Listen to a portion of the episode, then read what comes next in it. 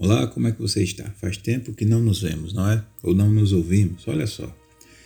Sacrifício é uma palavra que você ouve muito na Bíblia.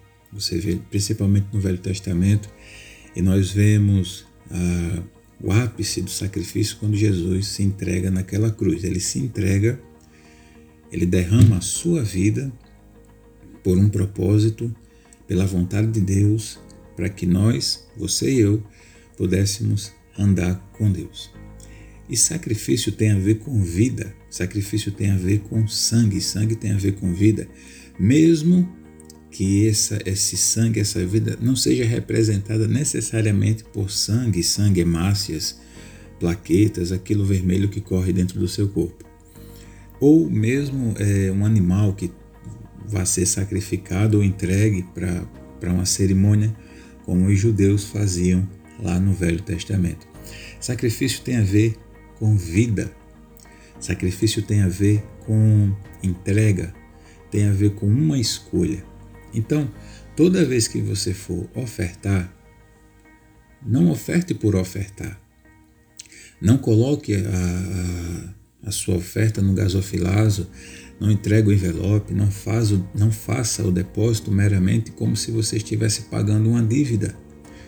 Você não paga ingresso para entrar na presença de Deus. A oferta que você entrega na sua igreja não é um, um, um ticket de entrada, não é uma entrada, não é um, sabe, não é um, não é um pagamento para que você possa participar do culto. E se você estiver fazendo isso, você vai estar estragando a sua semente, porque a semente foi feita para ser plantada, não é um pagamento, não é um convite, não é um, um sabe, um ingresso, achei a palavra, não é um ingresso que você paga para ter alguma coisa de Deus. Quando você for ajudar uma pessoa pobre, simplesmente não dê porque isso vai lhe causar um bem-estar e porque a sociedade vai ver isso com bons olhos. Não faça isso, é um erro e é um desperdício.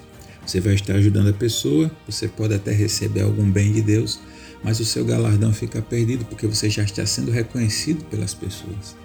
Quando você for ajudar alguém, quando você for ofertar na igreja, quando você for fazer um sacrifício, seja dinheiro, seja um serviço, seja um dia de trabalho, seja uma ação comunitária, seja dar um prato de alimento para alguém, seja cortar o cabelo de alguém, isso por amor, faça-o com um propósito.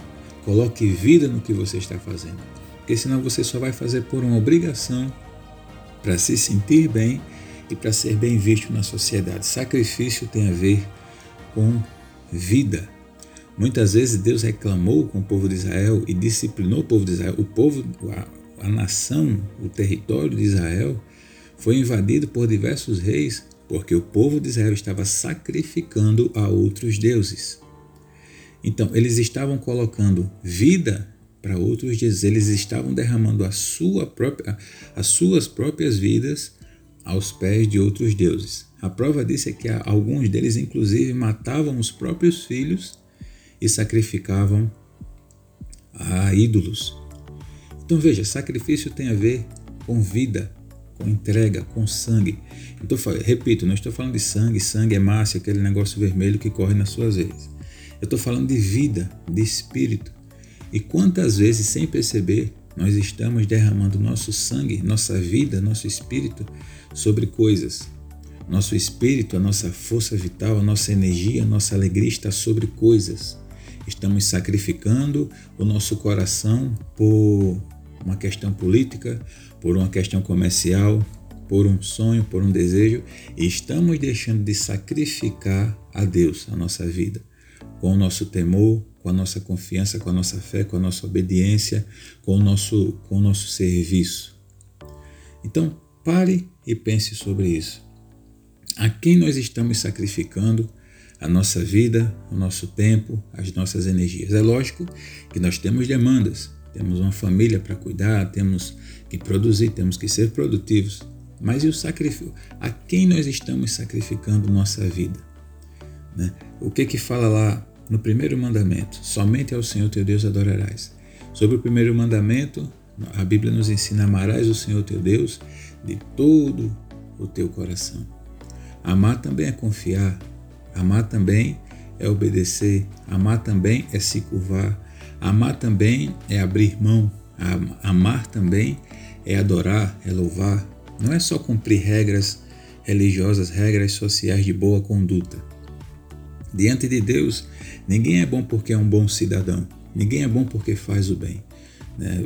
Até porque o próprio Jesus disse: não há ninguém bom, só há uma pessoa boa que é Deus no céu. Então, o que nos cabe é sacrificar. Quando você obedece, quando você serve, quando você coloca a sua confiança em Deus, quando você coloca o seu coração em Deus e não nas coisas, e não nas situações, e não no artista, e não no pregador, e não no político, e não nas circunstâncias econômicas, financeiras, e não no marido, não na, esposa, não nos filhos, você coloca em Deus, você está sacrificando vida. Você está abrindo mão de vida. Quando você oferta, quando você ajuda um pobre, quando você ajuda uma instituição de caridade, você está ofertando também vida. Faça com isso na sua mente, porque aquele dinheiro você podia comprar alguma coisa para você, para o seu filho, para seus esposos, para quem você ama, para seus esposos, perdão, para o seu companheiro, para sua companheira, para quem você ama. Então, assim, sacrifício tem a ver com entregar vida. E eu fico me perguntando o quão falho tem sido os nossos é, sacrifícios. Sabe o quão falho tem sido tem sido a nossa oferta, o nosso serviço, o nosso louvor. Por quê? Porque Deus está vendo lá de cima, ó, Ele me adora com a boca, mas Ele está sacrificando para outros deuses. Ele está me ofertando para ver se eu dou a Ele uma coisa, outra coisa. Ele não está me adorando, Ele não está me reconhecendo. Ele está só tentando me subornar. E você não precisa subornar a Deus. Você não precisa chantagear a Deus. Você só precisa crer e se submeter à sua direção e à sua vontade nas escolhas do dia a dia. Lembre-se disso. A Bíblia nos ensina: dê, dai e vos será dado.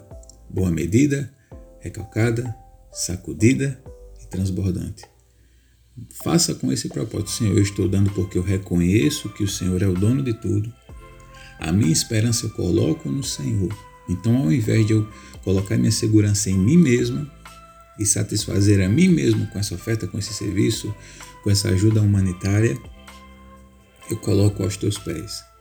Seja na igreja, seja aos pés de um necessitado, seja numa instituição de caridade, seja no seu trabalho, um trabalho voluntário, seja quando você ajuda alguém. Dai e vos será dado. Boa medida, recalcada, sacudida e transbordante. E esse pagamento, isso me ensinaram. Esse pagamento não necessariamente vem das pessoas com as quais você está ajudando. Esse pagamento, essa semente, é regada pelo próprio Deus. E isso vem sobre você do próprio Deus. Porque aquilo que o homem planta, isso ele colherá. Então pense sobre isso. Analise como é que está a sua vida, o seu coração, para que você possa viver uma história de novos começos, tá bom? Deus te abençoe, pessoal. Até a próxima e tchau.